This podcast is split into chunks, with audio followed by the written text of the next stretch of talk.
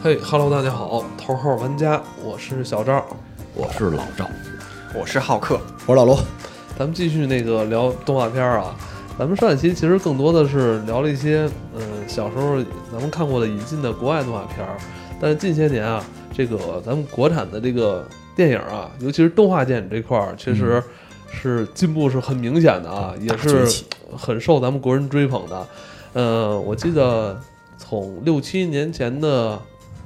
魁拔，魁拔，魁拔，当时就已经觉得，哎呦，咱们现在能做到这个份儿上，说这么棒哈，已经。那时候说魁拔还是说不输于日本的制作能力，对，那时候还那么聊呢。对，但是后来应该是越来越强。魁拔的同期是大鱼海棠，晚了一点是吧？没有没有没有，大鱼海棠是应该是大鱼海棠早，你确定吗？大鱼海棠的最开始网上的那个不是，先是大圣归来。再是大鱼海棠，大圣归来，大圣归来是第一部国产电影能突破五亿的，八个多亿啊，八九个亿，非常厉害。嗯嗯。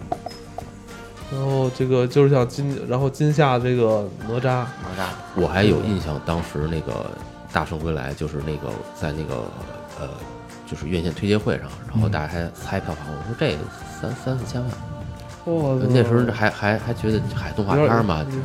大圣归来是第一次见这种这么不一样的孙悟空，他做的这个特效啊什么的，你看孙悟空的脸是那种弯的，对对吧？对，他那个披风，披风后边那个那个破的那个就是中国美术设计的胜利，就是他的披风是太好看了，那就那就不像是电影，像广告里的那种。对，而且现在那个《大圣归来》马上又跟索尼合作要出游戏是吧？是而且是要上 PS 平台是吧？是一三上已经上了。是吧？对，就是据说打击感各方面都特别好，但是最关键是《大圣归来》，我居然是被安利了去的。哦，因为那个时候好像不看就政治不正确啊，大家都在看。当时《大圣归来》也是第一次出现了自来水儿、自来水这个说法，那就是在一五年的夏天上的，振奋。而且我觉得我去看了之后，因为我前面一如既往，我觉得还好吧，没有那么好。但是到最后的时候，他那个剧情上来了。真是有一点儿，就是我觉得怎么说呢？就动画电影让我最大的感受，还不是技术进步，我是觉得终于有人才去给他踏踏实实做一个属于成年人的编剧了。对，他那个剧本太燃了，动画片什么时候燃过是吧？所以就是让我一瞬间想起小时候看《哪吒闹海》，就他自刎，你记得那个画面吗？对，他自刎的一瞬间哭嘛？对，那一瞬间就是画面。没声音了，然后几个定格，我太强大了。那个《大圣归来》最后，我今天上午还重温了一下老版的呢，还有一只鹿帮他叼着那个环跟那个丝带。对，当时最后那个鹿哭了，给的镜头是那个鹿哭了。当时没有 没有声音，就那个手滑落，就那种太牛。但是《大圣归来》确实就是到最后那个剧情满足了，就是你很爽，那一瞬间，而且你很燃，对不对？那是哪家公司的呀？嗯。大圣归来也是有，嗯，彩条屋这边有参与，然后还有几家动画公司，我记不太清了。啊，怎么样？那个浩克，你觉得今年那个哪吒能不能给我们讲讲？您好像自己还分析了一下哈，这个电影啊。对对，哪吒这个我是提前去看了，它有点映场，看的毛片儿啊，不不不叫毛片儿，是点映场提前放的。啊，他在正式上映之前就已经开了一些场次去看，然后啊，我周围的人也有安利，也有安利我说这个，我去看了以后，果然。跟我想的不一样啊，没有见过，就非常坏啊，是一个很丑很坏的哪吒，坏小孩儿。对啊，然后嗯，整个过程中有情有情绪啊，我这其实中间我是有感动的，有哭的地方。对你当时你看完点映场的时候，你有没有就是预测它将之后的票房会这么好？这个没有想到，我我想这个片方啊都没有想到他能拿到这么高的票房。我那时候猜的是十四亿，十四亿已经非常高了。我我看过饺子的一个专访。他觉得就是不赔就行，就大概五六亿就已经觉得很好。这些动画导演就是制作人，他其实非常朴实的，嗯，而且他太辛苦，太不容易了，太不容易了。就是一部动画电影啊，如果想做好的话，至少要三年，是三年起。你要是糊弄一下，一年那一年也能出来，但是那部那可能也不会卖。而且这部电影其实是他比较难的时刻做的，因为他前面不是那个切西瓜那个吗？打打个打打西瓜那个，对对对，就是口碑一下特别大，然后有人投了他，据说是两三百万，让他做一个项目做平台，然后他当时就膨胀了，然后乱七八糟一弄，什么也没做成，然后团队也就散了。在那个情况之下，他没放弃，他说我还是回归我自己，我也做不了什么平台，我踏踏实实的还是做一部电影，因为打西国是一个人做的嘛。他说那我大不了就是我找点人试试看，所以太不容易了。就你就想想帮他。对，哪吒这个之所以成功啊，其实。是，我觉得有几个点的。第一是，他是拿着一个做电影的要求来做这部，来来做一个动画片，标准很高。对他要求标准很高。第二就是导演，就是刚才说到，他导演对这个东西特别爱啊，这个他他愿意全身心的投进来做这个事情啊。这个跟之前的，其实之前很多动画，就前啊前几年的动画是重技术，但是不重故事。是是是，觉得我们技术水平很高，特效也很好。是啊，但是故事讲不好。您说这是不是就是中国电影发展都是有这么一个过程？就是在技术相对大家激情贫乏的时候，就通过展示自己的技术能力，纯粹给你看特效。然后，但是这一段过去之后，他积累了一些能量，他就开始再注重。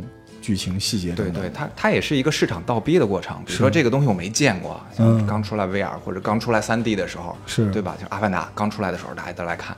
但是很快，我这个技术看了以后，我就觉得不稀奇了。我不会为了这个技术，我再去看一部电影。它它是有上限的。对对，那我看看的看我看过了嘛，你看腻了，你得给我点新鲜东西。但故事不一样啊！你如果一个好的故事的话，我我我我我愿意再来看啊。这个没见过，啊，哪吒其实就是这是一个没见过的哪吒。嗯，对，但是故事其实是最难产出的。对，对，这并不是说我掌握某项技术，或者说这个有些桥段或者有些镜头，呃，了解了或者我做过了，然后这个能够一下子博取眼球。但故事这个东西，其实就什么文章本天成，妙手偶得之，就它是可能你碰到了，然后才会出来的一些东西。对，这故事这个就非常难。就是我们经常讲工业化哈，讲互联网的速度，其实在故事上面是。不行的啊，就必须得静下心来，需要沉淀打磨。对，对我一直有一个对于这种类型电影的标准，就什么时候你把动画电影就当一个普通电影来拍啊？就比如哪吒这个剧本没有不是这种动画型的，就真人版的。如果它出来之后，那个剧本同样那个故事能感动你，那就是一个好的。对，因为有的时候动画它会有额外的那种加成，它会相对窄一点。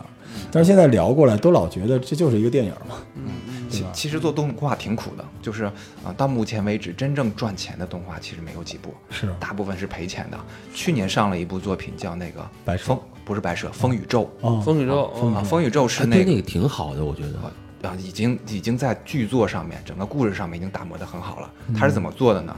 他是那个徐峥的那个工作室啊，他就是徐峥他们投的一个电影。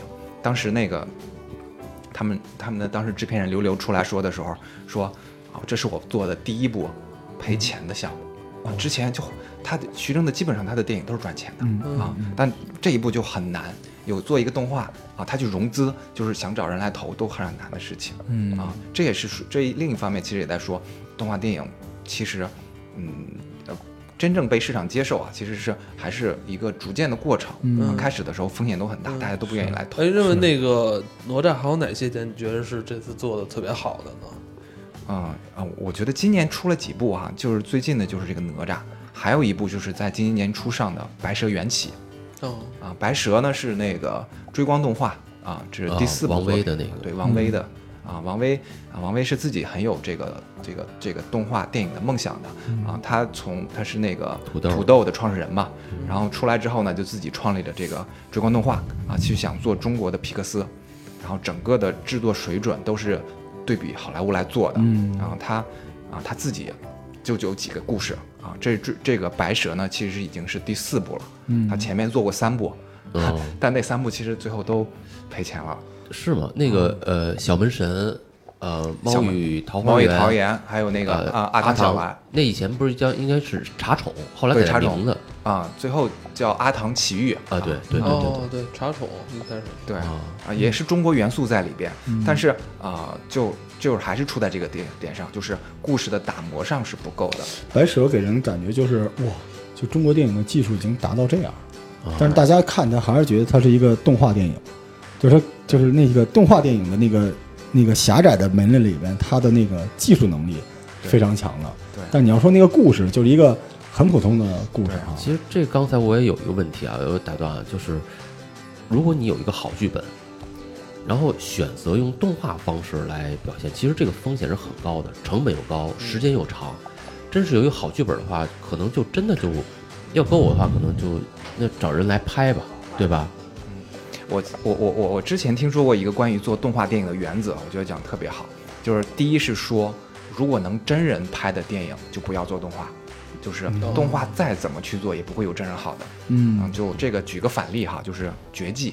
哦，对，绝技就是当时其实也反了 啊，当然举当时也是找了很多这种这种大咖，对吧？他通过这种这种技术，然后然后做成了一个动画，他怎么看怎么别扭啊。他再去做也不能，也很难去做成真人。嗯，就如果真人能做的，就就不要做动画。我觉得从今年的这个动画来看的话，我觉得有个特点哈，就是在不再是说只重视，像刚才说大方向，不再只是说注技术了，而是在于故事本身啊。像我看下来的话，其实啊，从我们经历的这些动画，我觉得目前看到的有四类啊。第一类是刚才说的风宇宙这种，我是一个传统的电影工电影工作室。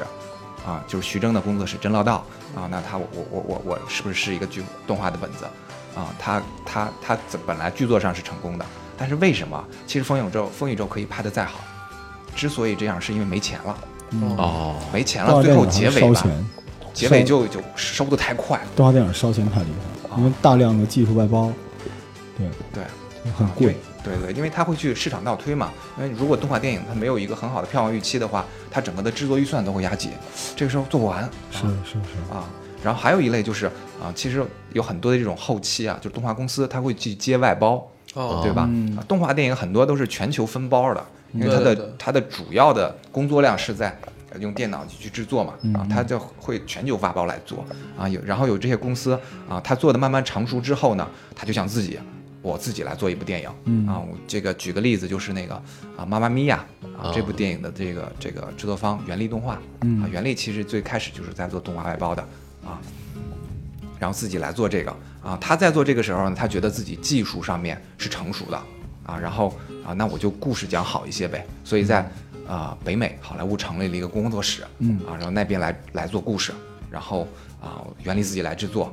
啊，但这个之后其实就碰到了动画电影的第二个问题，就是这种啊合拍的，比如说中美也好，跟外国合拍的这种电影啊，它会啊代入感差啊。对对，其实它是讲了一个好莱坞的故事，然后加入了一些中国的元素，比如说加一些你的建筑啊，加一些你的这个呃这个，比如说这个舞狮子啊，各类的中国元素进来，中国风进来啊，但其实它本质上还是一个好莱坞的动画。对啊，但这个时候到国内来，其实又不是卖得很好。然后这是第二类，然后第三类就是刚才说的以追光动画这种为代表的啊，它不是整个过程全自己来做，也不外包，啊，故事也是自己来写，啊，但这种有个特别大的风险，就我们知道动画的制作流程特别长，两到三年，啊，就是啊，我有一次啊，我听他们说啊，就是制作一秒，制作一秒钟，啊，大概是需要。忘了，可能可以四五天的时间，就才能制作一秒动画，就很费工的一件事儿。嗯，这个时候呢，所以它要流水线嘛，你得人不能闲下来嘛。啊，我这部电影做到后期的时候，啊，下一部电影的前期已经开始筹备了，它必须得往下滚。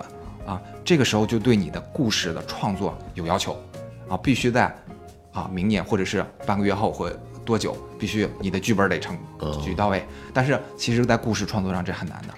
很难的啊，这个有的时候这个剧本打磨两三年也有的是啊。他当他这个时候故事跟不上的时候，但又要上啊，这个时候就容易出问题。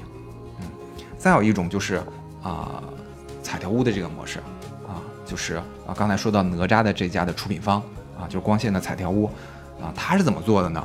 啊，他不去自己做啊，他去找导演啊，我去，他大概是签了十八家。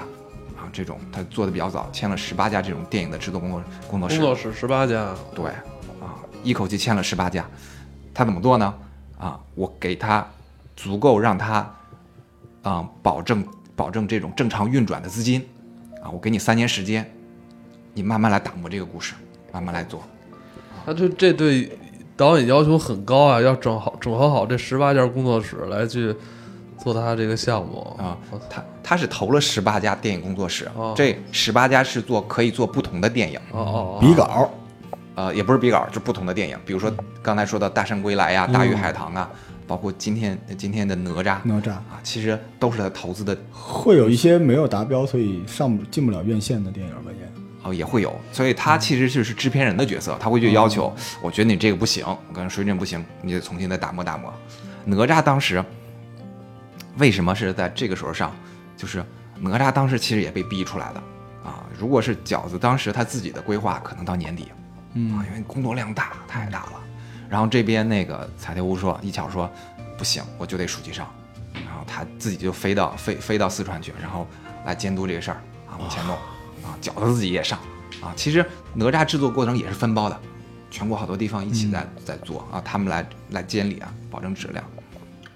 我听他说他改剧本改的特别痛苦，就每次去剧本都要重新改，是吧我觉得这里边肯定还有取舍，对，而且而且特别有意思，因为我朋友圈里有饺子，就我们之前有一个特别奇怪的缘分，对，然后就是有，然后因为那时候完全不觉得，因为他是一个特别素人的人，他不是一个，因为现在票房好了，但他整个那个人你会觉得特别同人像的人，所以他就是他每次去他就会发这样朋友圈说：“我靠，我好不容易觉得我这剧本已经百分之九十了，结果到人那边之后，人家开会二十多个著名编剧坐到我这儿，对我特别 nice 啊，您看您的剧本非常好，但是这样改一下就更好了。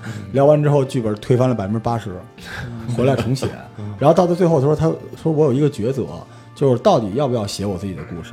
可最后什么帮助我做出选择呢？就是我已经没钱了。我需要这些人时间和钱把这事儿完成，所以最后就各种各样的妥协，你会你就一直觉得是一个无形的大手在磨这种这种这种原生态的呃动画人的棱角。还不错，反正最后先挣着钱了呗。对，对最后改半天，最后也没挣着钱，那更更惨了。他现在看，但是也没挣几个钱啊，有各种奇怪的对赌协议。哦是吧对，但是其实是一个好事儿，对，因为如果这些人，你就有时候说投资人短视，人家干的就是这个。嗯如果说这个哪吒卖成这样，那可想而知，未来的一两年间，很多本来不能进院线的动画电影，是不是就都有机会？而且像刚才他说的，其实这期间也有很多其他项目可能连上的机会都没有。对，这是这是一个多美好的事情嘛！对，而且我觉得从某个角度上来说，呃，中国是需要动画电影的。为什么？因为中国现在全是流量电影，我太讨厌这种东西了。就是这几个大明星，然后因为你有名了，大家都会慕名去看，导致其实你就等于电影的资源、制作资源就向你这边倾斜嘛。动画电影什么都没有，它必须考，就是你有自来水，它必须真的好，大家才会去看，对吧？什么时候中国到这样？如果正常的电影啊，非动画电影也是这样，就是口碑真的好，真的炸裂，那有点像日本了哈。真的就是是不是啊真的就是日本，就是日本。日本就是不是那种流量型的东西，就是就是我就一个一个的做出去，反正你们喜欢喜欢就行，不喜欢立刻就下线了，对，就就是那种特别野生的那么一状况。嗯，对，日本基本上每年的票房冠军都是动都是动画片，画片儿。对，那那就是我觉得是有道理的。他的电影也都是很多是漫改的，是那个动画片儿那些。现在就是你想想看，日本这三年最火的是把漫画改成真人的电影，你看那什么不就是吗？嗯小栗旬的那个，好好好多嘛，这是吧对，那包括有很多动画改成电影，说明什么？在日本人的心目里边，就是 A C G 就是动画电影可能是更高一级的。对，因为他们一直就是您刚才说的，就是都是成人像的东西嘛。对对，日本其实呃，我们讲就是日本其实是成人动画，它是没有给小孩看的动画片的。对，因为我听说他们就是有很多电影的分镜是按照漫画的分镜来，就是他们漫画的那个，你看很多拍电影的不都有那种分镜稿吗？日本就把那分镜稿做成动画而已，嗯，对，所以那制作水平是非常非常高的。嗯，对，所以中国已经开始这样了，挺好的。但是惨就惨在你刚才说的，呃，三年、三年又三年这个事情，对，一代人就没了。对就是很多这真是勇士啊，就拼了，他就是而且这里边你要这么说的话，有很多这些工作室的这些工作人员，就没了。那如果他这几个他干了，比如说四三五年，他可能恰好这几个项目都没上，就没了，很这一代人就没了是这。样，是吧？这个行业人才不进去啊，这对啊只能靠前面这波勇士啊，这真的不是人才。为什么？动画电影的人才，就现在你看都去哪儿？都去游戏公司了。游戏公司肯定比动画电影开钱开得高啊，而且他们会的，他们掌握的技术，我相信现在制作动画的最好的技术、最好的编剧，这些人才都在游戏公司，对，对吧？但是有了哪吒这件事儿，说不定有回流的。对。对，哪吒那团队没办法这，团队应该现在也就是从上到下，整个制作团队应该也一下也出名了哈。跟外边说我们这三十亿票房是我们干的，这也挺扬眉吐气的，对，但是他还是用了大量的外包？然后就你你不可不可思议，就是我记得特清楚，他说他那个沾光呗。对他他们自己有好多东西不会弄，而且也没法从别人抄，因为动画片有一个技巧就是抄嘛。就我看了几个同类型的动画，它的爆炸效果怎么做，然后我们分析一下，我们做一个。结果说这哪吒里边有一些效果，闪光雷什么之类的没有，然后他们 各种模拟，各种试，但是他们也不太用得起外包公司，觉得外包公司太贵了。现在就是因为这个市场没有竞争，导致就那么几家大的外包公司就是特别贵。嗯，但可能一切都会好起来，对吧？有更大的公司入局，是一个好事儿啊。嗯，我是觉得就是特别像。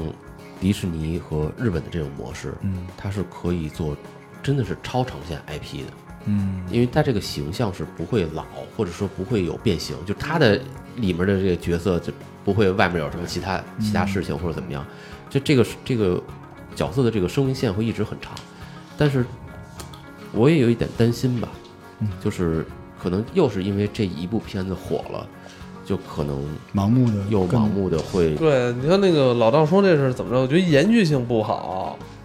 你像《大圣归来》当年那么好，但是好像就是当年爆炸了一下，后来什么续作就也没有什么这个这个。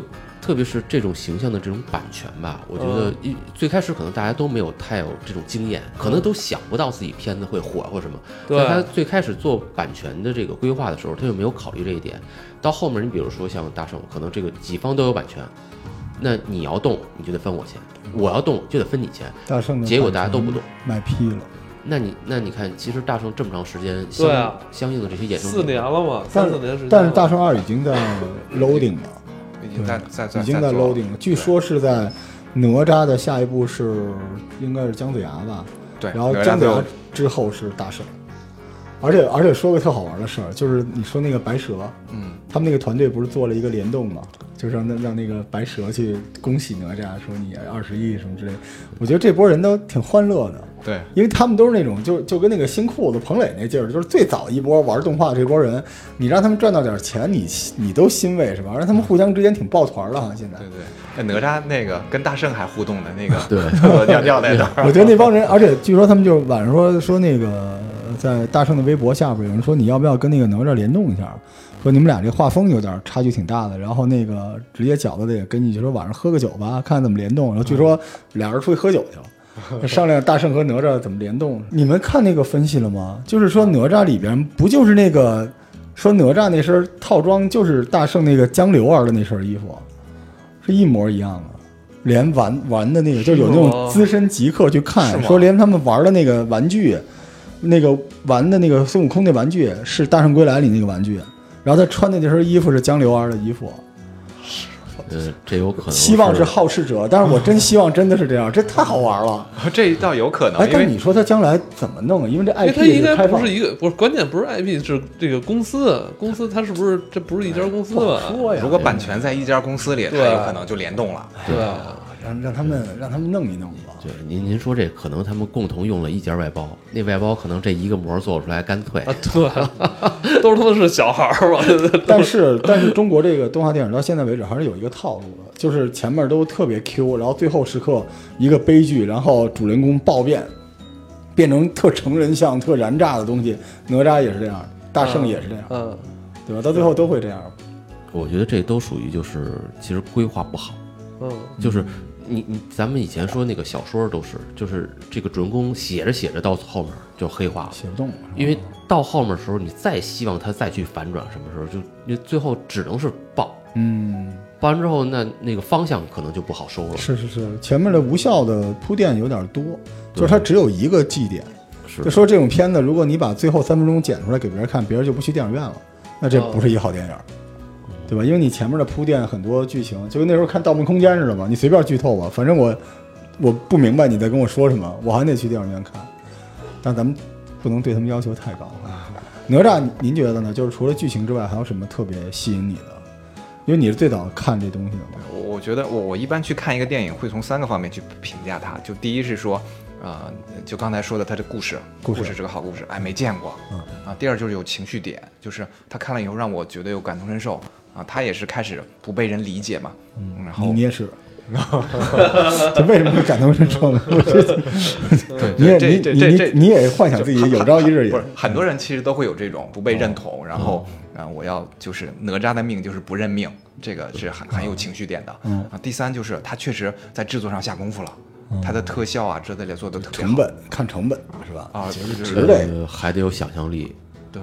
对这个，我我觉得看成本，那那花成本大了去的片子多了去了嗯，我印象深的就是在那个山水画里边，啊在里面进去打的时候，他以摄像机的这个镜头在里面转，我觉得好厉害。啊对，这个有镜头感其实是动画很少的，因为大部分都是电影，它会所以我就说嘛，就是现在你用拍电影的态度去拍动画，对，但是你可能成本就是硬制作成本比电影高，但是你没有那些大明星，嗯呃，所以就还好一点儿。动画电影就是好在这儿，就是它没有那么多明星，是好控，就是我想怎么拍，我就按我的想法来拍。坑就是它没流量，对没有坑是没第一波流量啊，只能靠口碑。嗯但动画电影还有一个好处是什么呢？就是它这个形象如果立得住的话，啊我可以持续下去，就像迪士尼一样。嗯啊，如果我这个哪吒，哎，大家都全民都接受了，那我就可以哪吒二、哪吒三，我一直可以把这个做下去就是。宇宙嘛，对就是就是有人已经把哪吒整个的系列都已经规定完了。哎，但有一问题，你像这部哪吒还是相当于取材于传统的那个哪吒的故事，那接下来他如果做续集的话，那可能就真的是这是个原原创的剧本对了。，这是个问题，因为就是哪吒应该是《封神榜》里的那个哪吒，嗯。但孙悟空是《西游记》的孙悟空。咱们刚才聊了，这两部历史是乱的，嗯，对他们之间的这个宇宙是不连着的，对对，这个可能是因为它跟那个美漫、日漫还不一样，那些是先依托于漫画，是，然后再转这个动画，而且漫画可以随时改，对。按照电影怎但咱们等于现在等于是咱们跳过了漫画这一步，直接上就直接上电影了。对，都是根深蒂固了。你看，你看，在《封神榜》里面，哪吒一直是一恶人，直到他最后就相当于这个出家了，才变成一好人。对，那在那里是一杀人机器，对，就是一个特混蛋一杀人机器。然后在《西游记》里边，孙悟空在真正的《西游记》里边，在前半段是一个超级恶人，吃人，然后什么啊奸淫妇女，什么什么坏事都干的那么一个人。结果到最后，因为咱们看那个《西游记》是被低龄化了嘛，嗯全全全年龄化了，但这两个故事聚不起来，因为他们俩的交集就是在《西游记》里边两人打了一下。嗯，对关键如果是接下来就是如果是单人的故事，他们怎么做啊？对，就后边快没故事了。对对吧？你看哪吒闹完海之后，他去哪儿？逻辑上来说，哪吒闹完海就该上班去了。这还是这意，就是说那个恶坏人不够，反派不够，他们该去打谁这问题？您说的真对，该去打谁啊？封神榜就是当年我采访过他的记者嘛，就是他作者，封神榜作者。就那时候我们聊，这封神榜是干嘛使的？是因为没有坏人，所以就得把所有的人都放在一块儿，然后互相打，谁死了谁最后成神仙。没有那么多坏人，所以他必须要把呃几个宗教之间的宗教冲突，然后再把这个政治冲突、起军冲突都放在里边儿。哎，你要这么说，咱们的神话里边儿没有，好像没有纯粹的反派啊，嗯、一直以来就没有。都是误会。说我打了一个这是什么天庭上边的一个谁徒弟是就吧？怎么其实着《西游记》是一个什么什么样的书啊？《西游记》你看它诞生的那个年代，嗯《西游记》就是一个道家和佛家打仗的这么一个书。你看他《西游记》前面的那几个人都是就是道家的，道家的到最后都成了佛了。嗯它相当于道教示威，然后佛家东进的一个故事。所以所有的故事里边就是道和佛打，道和佛打。在真正的《西游记》小说里边，如来可没那么厉害。嗯真正《西游记》小说里边的大闹天宫，你仔细看啊，现在大家都看得懂吗？就白话文那种。最厉害最是那个大鹏鸟啊孙悟空在大闹天宫的时候根本就没有打到凌霄殿，啊！他只打到了人家的这个前厅广场，被这个叫王灵官，就相当于天宫的大堂经理就给打平了，就没有再往里打了。然后当时天上的九曜一直在放水，所以孙悟空其实孙悟空在天上一直被控制。你看一上来就被二郎神给抓了，嗯，然后一直给炼丹，然后太上老君一直出于私心，想扶持他，要一直给他各种各样的东西，他一直就没有赢。所以很多人说孙悟空那么牛逼，为什么到地下他打神仙打妖怪打不过？孙悟空哪儿牛啊？他只是没被打死。你看他打到天宫，他那么凶，他打死谁了？对吧？他谁也没打死，在天上一个都没打死。关键是孙悟空的武器厉害，嗯，他要没那根棍子的话，那棍子也是太上老君给的嘛。就这个故事就是，啊，那不是龙龙王爷给的吗？不是那根棍子是当年太上老君做完给大禹让他治水用的哦锭子，那是太上老君的。所以那个故事讲的其实就是太上老君扶植了一个自己的班底在道家的世界里面，但是呢，由于他私心太重，导致这个玉帝开始有点忌讳他。这个时候呢，玉帝就让如来作为佛家来平衡佛道之间的关系，最后让如来牵扯了很多东西，就是这么一故事，从头到尾都是这么回事儿。就你看孙悟空，每次大家现在一般看了一些书，说什么都是领导干部有关系的都放了，放的都是佛家的，道家的都干死了，我操，除了坐骑之外，所以他就太是黑暗了。对，他就一路老上罗那住院期间净看这个了，净看《西游记》了，你知道吗？我还真是啊，《西游记》是一黄书啊，我发现啊，《西游记》里边挺带劲的。所以，所以说回来，就是咱咱再说回来，就是中国的这动画电影什么时候不讲神仙妖怪了，可能更牛逼。哎，这是我一个观点，因为说实话，刚才一直在说这个什么这个来封神宇宙了或什么的，是是是，我我我有个就是小小反调吧，嗯。就是我更希望它是一个就是一个单本的一个电影，嗯。就是就是这一部原创，原创的单本的电影。对广渠门宇宙。哎，，其实你要这么说，咱们国漫这两年发展也挺好的。你像那个天上天下，那个老罗去年给我推荐那标人，标人，标人马上要动画化了，是吧对？，国漫也崛起了，对，但是它距离咱如果是电影化如果是用漫改来从漫画改编电影，可能这个条路子可能更容易去做它这个商业化哈。但是你的那个动连续的动画必须有足够的流量，它才支持你做一个动画版的电影版。现在那个不良人不就有吗？但是嗯据说好像票房不太好啊。对，最近还有一部要要上的叫啊《全职高手。哦，嘿嘿，全职高手。是电影是吧？电影。电影是吧？他是可电影。能趁这个那个剧的热度，》，呃，但是不它它原来是高手是个漫画，原来是个番剧，是超国国人超好看。是国剧？国剧国剧好看，好叶修。看好看。啊，对，一叶知秋，叶秋。漫漫啊画很高水准，但这种改编的。有标人好吗？一个级别的《天上天下》《全职高手》标人一个级别的，无论是漫画哦我还觉得标是动画，人实在太酷了。是吧？您继续，嗯，您继续。就这种一叶修啊。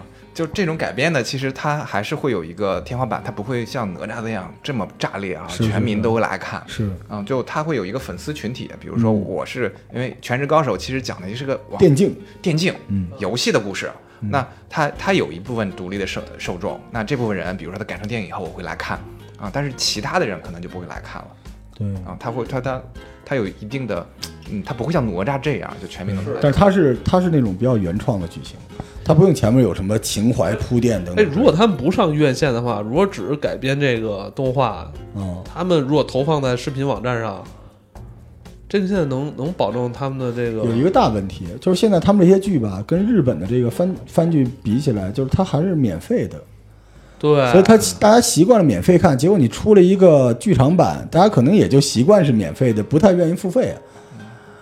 这其实是说到现在的这些动画的，就是你的收回收的问题。对啊，是，就是你知道电影院线里面大家有一个购票的习惯了。对就你这东西说白了，就跟那个淘宝的那个五皇冠店似的，大家进来就知道要消费，大家已经习惯了。你不上院线，你要在电就是非电影院线，就是综艺平台或者是网网络的那平台上想付费还是挺难的。院线电影还是最好的内容变现的平台。因为现在问题是网络电视上那种付费，大家都是包年包月的，对，就没办法平摊给你，他是那个电台去采购，嗯所以那样的话，他亏得太厉害了。对，你像像我们现在看的，就是一些小孩看的动画片儿，《熊出没》呀，嗯什么再早的有《喜羊羊》啊，什么赛尔号这些狗狗，屎一样的，对对，这些在电台播其实是不赚钱的，都是是甚至都是赔钱在赔钱赔钱在上面播。它核心其实就想让小朋友记住这个，嗯然后我有这么一个形象，有这么一个故事，对然后票房年底年底上那大电影什么的对再赚钱，就是年底上个电影，那带带孩子要求嘛，电影院还是用来家长来看。变现，还是厉害。对，所以现在有机会给这种就是从天而降的这种剧集电影能够进电影院，也挺好啊。中国这个大环境就是过审什么的也真是不错哈、呃国产保护月以后会不会对？因为我记得几年前政府就说要大力发展动漫和我们中医了啊，后来我我们没发展起来，就靠动漫了。动漫好像那个时候就有很多什么免税啊、什么激励政策什么的。是，关键是被很多地方的那些什么产业园，我的就有点胡来了。都做那个海尔兄弟那种，对，格力兄弟。好多时候啊，他是为了拿这个政策去做这个。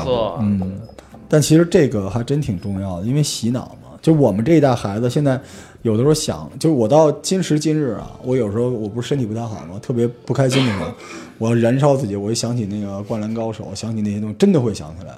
因为他不管是什么形式，那些内容都都印在你心里了。所以小孩子如果从小，我不希望我的孩子是看《喜羊羊》长大，那什么什么什么垃圾玩意儿，一个 Flash，滴答滴答滴的，那那那那这鼠标一样的动画，您先生一个，再着急这事儿。好嘞好嘞，我就是因为这个不生，你知道吗，我就我要等好的动画我再生 啊。对就希希望动画电影能够。再好一点，会不会未来会有一一段福利期？因为动画电影的制作成本相对稳定之后，就会开始下降嘛。因为它到了一个瓶颈，越往后可能便宜点。这个时候就是编剧向的福利期了，大家就可以更简单的去制作这些东西了。因为现在制作成本还是太大了，是吧？我还是觉得就是就是编剧这个层面现在是匮乏，嗯，中国还是缺好的编剧，缺好故事。为什么中国就是？我觉得是这样的，就是。只有在影视圈需要编剧的地方缺编剧。你看我们在饭馆里边都是特别牛逼的编剧，就是吹牛逼什么都。我在其他行业里边 是吧？日常的工作中是吧？都是好演员、好编剧。就是在电影行业里边，这些编剧为什么不进去呢？是因因为他们那就就不能叫编剧，就是对戏精是吧？这段子，段子和故事这是两回事儿。